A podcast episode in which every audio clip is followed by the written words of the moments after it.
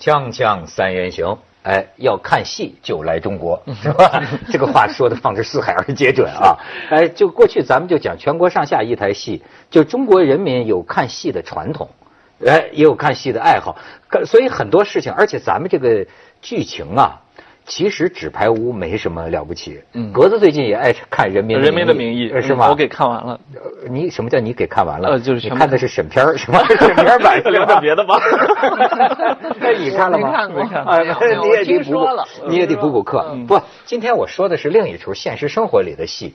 我我呀，可以给这个你们，或或者给这个不了解这个情况的呃观众啊，其实做一个心理实验。我现在发现，就是人的心理啊，人的情感倾向，呃，你可以发现是怎么转移的，怎么被扰动的。这个心理测验，你且听我把这个事情给你讲下来，就非常有意思。就是你知道，今天在中国的舆论场上有个词儿叫反转，嗯，就是剧情必反转，对吧？一火第二天就反转。这个反转呢，人的情绪，呃，也跟着反转。但比如说。先是出了一个叫什么呢？呃，那个南锣鼓巷那边嘛，有一个书店，叫做这个呃，发了一个朋友圈呃，不是发了一个公众号，叫“谁是杀死一个书店的凶手”。嗯，好，这个文章一出来，就叫十万加，这就是现在格子他们经常弄的，家就是十万加。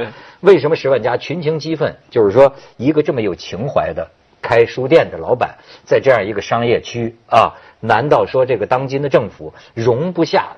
容不下一个书店嘛，然后呢，就是说他们要让我关门，这有点像抗战时期的事情，就是这个政府啊要让我这个这个这个呃关关门，至少很多人看这个文章得到了这么一个误解，就是他们让我关门，然后呢就是说呃讲我办这个书店如何如何的不容易，我这个就是啊在这个北京难道容不下一个静静的读书的一个所在，连这个都要关了吗？对吧？好，大家都很义愤，为他说话。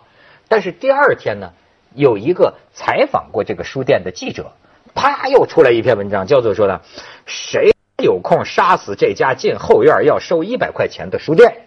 好，然后这个记者说，我刚去那儿采访，我还没发稿，他就是说涉嫌偷换概念，人家这个城管说的是什么？你本来有一个门口，但是呢，你又违规，这算违章建筑，你又开了一个门口。人家说的是这个城管，就是或者说政府方面说的是，你要把你这个呃违法要违章的这个门口给封了，没有说让你的书店关门。此关门不是彼关门，不是说不让你开这个书店。而且呢，他说，据我上次采访所知，他为什么不肯关这个门呢？他一个门啊是进这个免费买书的书店的，另一个门呢。进的是里边一个高消费的地方，阅读空间。阅读空间，嗯，说一百块钱才能进这个阅读空间，嗯，读书。他要是拆了这个门呢，他那个一百块钱的阅读空间就没了。好，你看反转了吧？你的你的你的你的感情，你的你注意到没？你的感情发生了变化。嗯。然后呢，哐当又出来一篇文，显然是这个书店的朋友还是书店老板就说了，就说哎，在南锣鼓巷这个地方。这么小的一个书店，整天很多游客进来拍照，我看着他们进来只拍照，连一本书都不看，对吧？我多痛心呐！所以我才出来这么一个规定，就是说啊，你进书店，你至少要买一本书。甚至有他的朋友都发文，你们知道这个老板吗？你们知道这这老板，如果他发现你买了一本你自己喜爱的书啊，他甚至高兴的能再送给你一本书，是吧？说一百块钱的那个阅读空间，那说，哎。任何这么一个一个寸土寸金的地方，如果不收这一百块钱的门槛儿，那不是乌泱乌泱的把整个环境都糟蹋了吗？我不是为了要挣这一百块钱，我是是为了说稍微有点 门槛儿，我受点委屈挣点钱。对，我受点委屈，我挣点钱。嗯啊，哎，你听我讲述这个事情，你有没有发现？假如你是个完全不知道这件事儿的人，你就觉得你的感情啊，忽悠忽悠忽悠忽悠，这说明什么？所以说明得欢迎张老师常回中国，我心里都呆了，就是峰回路转，跌宕起伏。我我我我得承认，连我就看看这个小文儿啊，这我也转了两道弯儿。就我第一第一次看你开始说的那个，虽然那个文风不是我所喜爱的哈，就是这种。谩骂不是我们的文风。不是，第一个不是谩骂，第一个是他就说是一个凶手，可是他的文章本身有很多悲情的这种，而且他还有一种这种抗战时期的，呃，后边还有一些文青的那种。嗯，诗句，但是到第三篇就慢慢了，对对对，文风也转了，第二篇惹急了，第二篇已经有点就转了，对，第 一篇我觉得也确实不能这么这么干，把人都关了，而且我确实这次回来，我们家门口就觉得就贴了，就已经关了好多了，包括我自己很喜喜欢的那种很方便的那种小店呢，就是就是副食店，什么一个叫杰尼路的，哎也关了，我就觉得可能已经带了一点不高兴了。就所以你一看这关书店，马上第二天一看，居然果然觉得，哎，怎么这么矫情？原来不是关，人家就是一个打一个洞哈，而且你还收费。但是虽然那收费，我觉得那篇文章就是那个记者写的文章，也有点就是带着一股戾气，他就是很很可能自己也有点这种，觉得站在穷人的立场上，你这搞点这么矫情的东西，还要收这么高的费，就是这这里边好多这种。什么都出来了，可是最后这一篇，我觉得倒真的有点虽然你说骂人啊，你说的是这第三篇吗？对，这现在第四篇、第五篇都都有了啊。倒把这事儿就是前两个又稍微平衡了一点。我现在就基本上看完三篇以后，你觉得这事情大致的原貌，但是张老师也知道一点，你就少在祖国混了。以我这个天天做节目的人看起来啊，这个是这个罗这个罗生门，要是大家愿意玩，还能无限的继续下去。你就是你知道我我我讲这个故事是想示范一个什么呢？就是说啊，在今天中国的这个这个网络的这种舆论的这种环境下啊，就是说，哎，我们要不要被人浪费时间？就是你很多的感情，你很多的同情。你看，我要告诉你的就是说啊，事实是复杂的。嗯，哎，我想说的就是说，我有时候觉得我们宝贵的生命，嗯，每天就浪费在这些东西呃上面。我们都是受过新闻训练的人，嗯，我们知道一个事情的事实，它是永远可以调查下去的，嗯，对吗？但是你看这个一个十万加。两个十万加，三个十万加，我在想这十万个人，你们的是，当然这十万个人也未必都看过这个，未必看完过这篇文章，所以我有时候就想，我说，我说这个，你比如说我们有时候讲啊，这个在这个骗人的和被骗的这两个对立双方中，我们媒体啊，一般还是板子打在骗人的，就是说那那那那些忽悠的人身上，可是有时候我难免也心里想啊。那些所谓被忽悠的这些善良的人们呢？你们有没有想到，你们为什么老是看见一个标题就急于骂大街，或者说这个文章看完一半还没看完，你就急于去点赞或者点彩，或者说即便是看完了这篇文章，你为什么不肯坐在那儿稍微想一想？嗯，你就急于上去跟人家去群殴？嗯。你不觉得浪费生命吗？所以我我我我我们俩师兄弟啊，我这作为新闻系的毕业生，我其实现在特别痛心，就是中国已经没有了呃呃正经的调查记者，非常少，然后愿意去认认真真做做调查的记者已经非常少了，以至于呢，所有的东西你看哪怕看到的反转，这三篇反转全部是做家里生产出来的，你理解吧？是，就是就是去。去找范第二篇还是去采访了？那是那还是之前采访的，对对，去找范雨素可能还挺积极的，对吧？但是 我觉得都跑范雨素湖北襄阳老家找他妈去了，对，这倒挺积极。这这点让我觉得特别痛心，就在于说我们是没有去基于事实基础上，我们现在是基于观点基础上去讨论问题，而事实和观点本应该分开，这是一个社会的常识。中国社会刚刚进入这个常识，忽然少了这么一大批这个调查记者，是这让我觉得很痛心。这为什么呢？我也就知道，就是说我包括我周围认识一些。很好的年轻的调查记者，一些原来是七零后啊，八零初的那种的，都转行了。就这几年，他做不下去，我就觉得是不是呃，比如美国也有这种问题，就是纸媒你要调查，比如说弄《纽约时报》做那种很长的调查，他要很多的经费、经费、嗯成本，然后要让你就是跑各种。各个角度去调查，对吧？一件事儿，这要花很多时间，很多事，而且你很要很有一个中立的精神，你不能这记者本身带先入为主的我的情感第一，这就新闻素质、资金都在这摆着呢。那么这个网媒根本不需要这些成本，马上就可以敲出多少字来，这是一个经济的问题，就是它也不是光是中国在命名，然后中国可能还有一些问题，就是这个调查本身就对事实这个本身可能就有很多的。禁忌、边界什么等等，而大家呢，就我们以前也聊过这个，就是中国这民是不是能够这么广而泛之？我们就粗说吧，就是说真善美三三点里边，中国是重视真啊，不是重视善，重视美都很重要，但是真是最最不要紧的。有一种无所谓的态度，就是这真这到底事实怎么样不重要，首先要。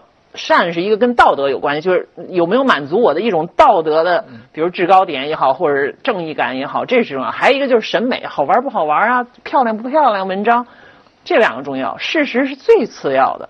如果有了这两个问题的话，就是首先真不重要，不是首先这个资金啊什么都不，财力不够，然后对事实的要求又不高，那你说这个问题能解决吗？这个东西啊，今天都没法讲这个话了。你那个。川川普都推特治国了，我我现在有时候觉得这个问中国问题比较严重，但是实际上这也是世界潮流的一部分。就今天这个世界，就这个我发现这个互联网之后啊，互联网上每人一票啊，有平等的发言权的时候啊，呃，某些权威调查就被淹就被淹没过去了。对，说实在话，我们师兄弟都是学新闻的，虽然都没学好，但是我们至少我们至少知道，你知道吧？哎，咱就好像说。做家具，我尊重木匠。嗯，对事实的报道，你得尊重我们专业主义精神。但是今天很多网友他不他不再重视这个了。当然也是因为过去咱们老骗人民，对吧？你过去 我们也从业时间很短，没骗过。去广告去广告，天天三人行广告之后见。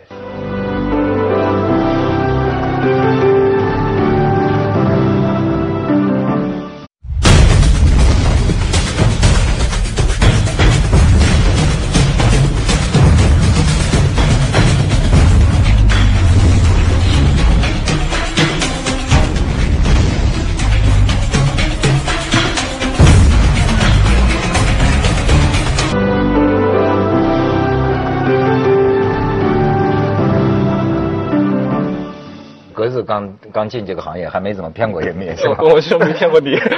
我我刚其实想到一个问题，就是我们现在很少有那种愿意去平衡的思考一个问题这样一个习惯。就是说，实际上你看这个问题它是复杂的。你一方面说呢，这个这个你你政府去去拆，然后你如果一调查，你会发现说，哎，这个他可不光拆了书店。他还他可能周围的什么什么按摩店啊，什么这个饭店他都拆了。因为我最近我生活在北京，我我觉得特别的不方便。我们家周围的那个那个那个沿街坊几乎全部拆干净了，就是整个的生活其实变得很不方便。但是这是一个政府的大的决策的问题，会看到全北京都在拆。但是另一方面，你又要想，那难道我要为这个书店网开一面？它的依据在哪里？对吗？你你必须得找到一个依据。你。甚至有朋友说，如果要为这个书店网开一面，很可能要上市长会议来讨论，因为那边上的饭店就说了，那我吃饭不比你读书高明啊？你凭什么这么说我？这也也就是一帮读书人，或者说在一个信息革命后的时代，大家才会自天然的觉得好像书店有道德优越感。真的是这样吗？我觉得上帝还保佑吃饱了饭的人民呢，饭店也很优越，对吗？是，所以你看他讲这个很有意，我我就是说啊，这个。因为这个节目，哎，我甚至都可以跟大家呃呃坦白，因为这个节目，我们废掉了昨天录的一集节目。你知道这个很这个，我我就说啊，这种平衡的这个这个思考啊，嗯，你看三里屯最近有条脏街脏街说拆，嗯，昨天呢，我们跟李小牧和那个曹金元老师就聊了一集，那个时候你看，就反映我是网络时代的人呐，我没有认真看。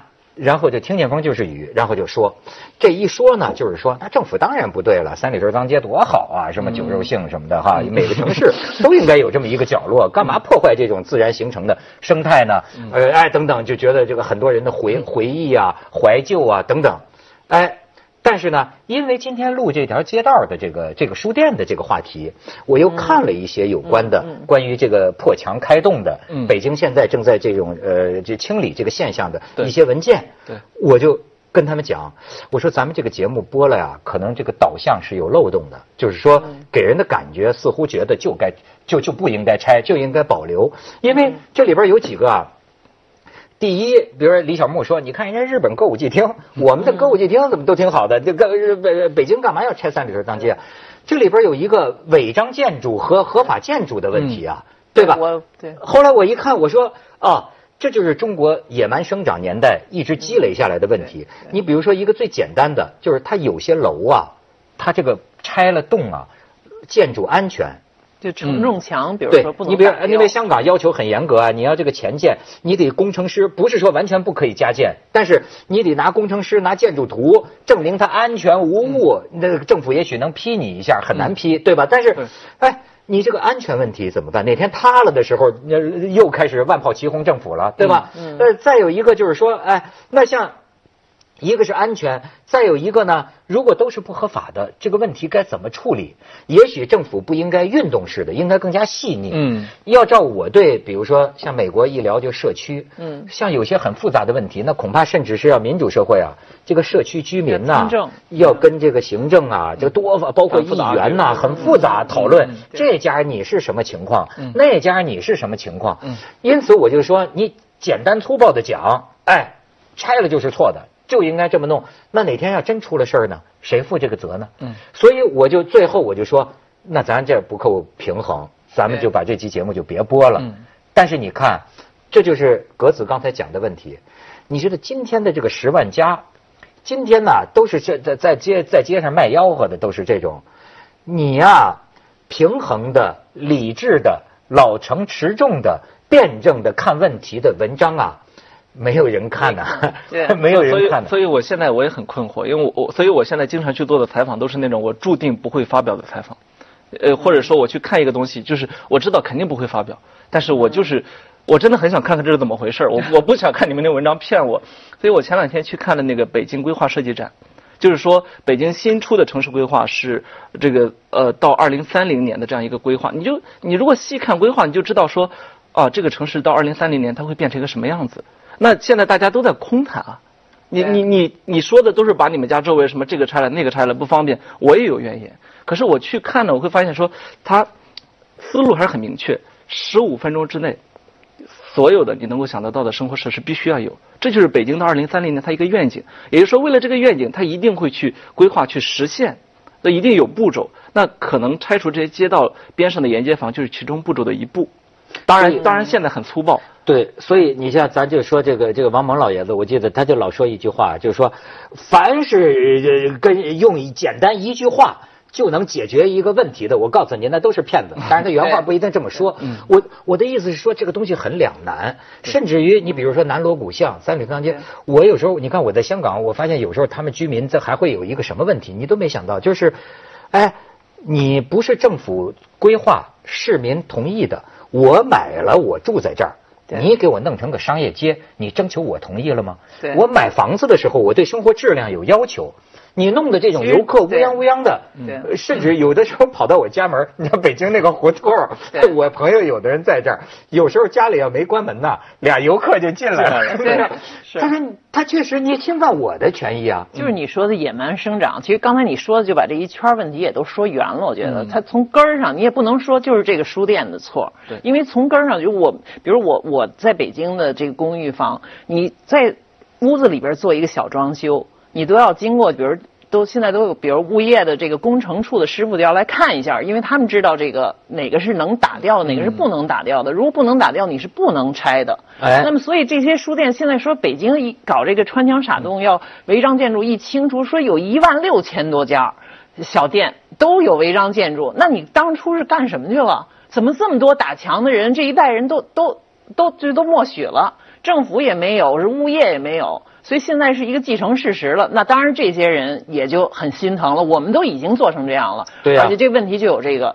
方便的这个，就是它这些小店也确实就变成了一个市容啊，方便市民的一部分。所以这问题你从哪边看，它都有自，就是自己的那个理由。嗯。可是呢，我们又说回到刚开始说的这个，这现在就是一个后真相时代。嗯就是你要说到一个真相吧，他公说公有理，婆说婆有理，而且呢，最后大家就发现抓眼球。就能引引起你这个，就是就是大家就给你投票，所以这个文章，这个书店，这个他这篇文章说你这不是扯淡吗？我还恰好就你说到这个这个川普一上来也这个美国也有很多这种乱七八糟扯淡，我就看了一个，就这回我从日本回来，飞机上看一本小书，是一个叫 On Bullshit，就是呃关于扯淡。就关于呃原文 bullshit 是牛粪啊，啊对但是呢，英文的成语里边这个 bullshit 就是扯淡的意思。扯淡啊这个小说是一个普林斯顿的一个哲学家写的，很认真的在讲为什么扯淡在我们这个社会这么流行，大家都在扯淡，然后他就在区分这个扯淡和扯淡又不一样。比如你刚才说，你说我做从业我就没撒谎，这扯淡跟撒谎是不一样的。比如说，就是说撒谎，你还是说我在掩盖真相。现在大家很多扯淡是，他也并没有真的就是撒那个谎。就像这个小店的文章，他开始那书，他也没说错呀。他说：“哎，你是挺粗暴的，你就一刀切给我这门。”可是他其实是一种。精算的扯淡，你知道吗？就是他把事情只很巧妙的说了一部分，选择事实，选择性的说了一些真相，但是整整体呢，并不是真相。而只有这种选择性的真相，能够使大家得到一种简单的、简化的一个一个现实，然后大家一拥而上啊，粗暴的执法。然后你只有继续在。细看了之后，你才发现哦，还有另外一面，它原来是违章的，那又是另一面。可是你再看那个违章的，又是怎么回事呢？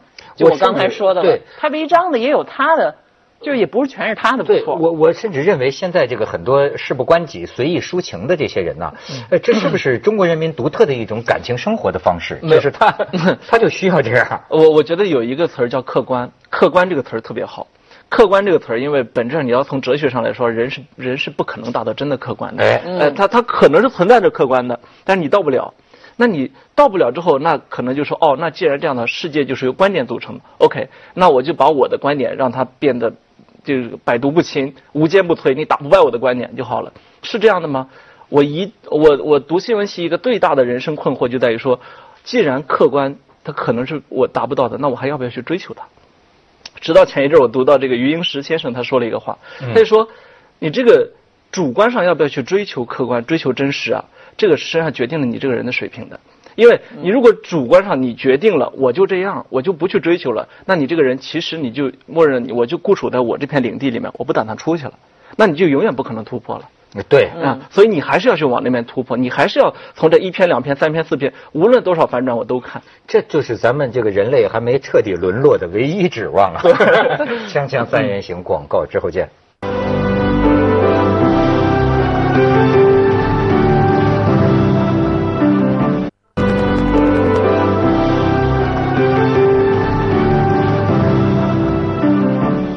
哎，咱们现在也可以看看这书店。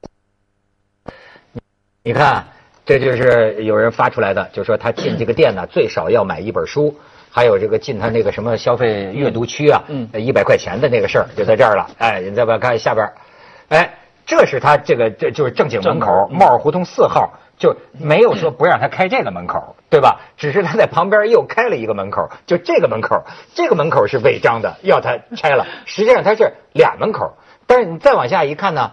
你瞧，这是他二楼，还有人怀疑他这二楼是不是违建呢？就是。但是就是说啊，这老板挺有钱的，这是他的私产。嗯嗯，在这么一个地方，帽儿胡同那地方有这自己这个私产的。我跟你说，人家就这还收我们这一百块钱，真是不是？你你这你也可以从另一方面说啊，这么有钱一人，人家愿意拿出这地儿来做书店，那也是也是情怀啊。而且书店肯定是不挣钱的，我相信。我我我，所以我我我非常爱买书啊。那我一年可能得得花在在在国内也得至少几万块钱买书。那我我会故意的把其中至少一半。的书钱放在实体书店，就是我知道这玩意儿其实它不是个情怀，它是说我维护我的利益共同体。我喜欢书的人，那我就得维维持这么多书店活下来。我们这种人就得有这种义务。哎呦，你还真是这样，你还真是有这个情怀啊！而且我觉得这其实都不算情怀，就是我就好像说我花钱让我的爱好活着。你真行，这这 这小师弟比我强。我现在我我跟你说，多年我都不去实体书店，我根本就我我现在甚至我不知道为什么要去书店买书了。就是说实说老实话，我很支持开书店的啊。但是对我说来，这个书店其实跟咖啡馆没什么两样。而我从来不去咖啡馆，所以我也从来不去书店。我现在买书啊，在网上那个甚至比如说有些书店的 APP 啊，就在我手机上，我一看一下单，他们就给我寄来了。这 就 要买什么都买来我的我的问题是什么呢？你看我，假如我我也上亚马逊，也上京东买书，我买过什么书吧？他老给我推荐类似的，这就刚才说的，他让我跳不出去我的舒适区。我得去知道新出了什么书，有可能打开我的世界观的书。书店是个特别好的一个空间，他摆着这些新书吧，我就知道哦，有这个东西。所以，那你说另一种观点又片面了，另一种观点甚至还嘲讽这个去书店的，说：“哎呀，要是没有人看见我在看书，我是一页书也看不下去。”那个那个就是说他自己真的就是看见佛，他心里是佛；看见粪，他心里就是粪。这个就是写这篇文章的人，我也看了，这这我觉得是最。就是最讨厌的一种人，特别就是一一小人之心的一种感觉。就看书都是作秀，你说这，其实我觉得就是你们俩这个态度，我其实都有。我我只能这么说啊，就是说我我觉得就是方便，确实是就是现在从网上买书，甚至你就拿个小小 Kindle 还是这边叫什么，你看的非常方便。尤其是你要经常旅行的话，你不能带一大摞书吧？对。可是这是一个方便。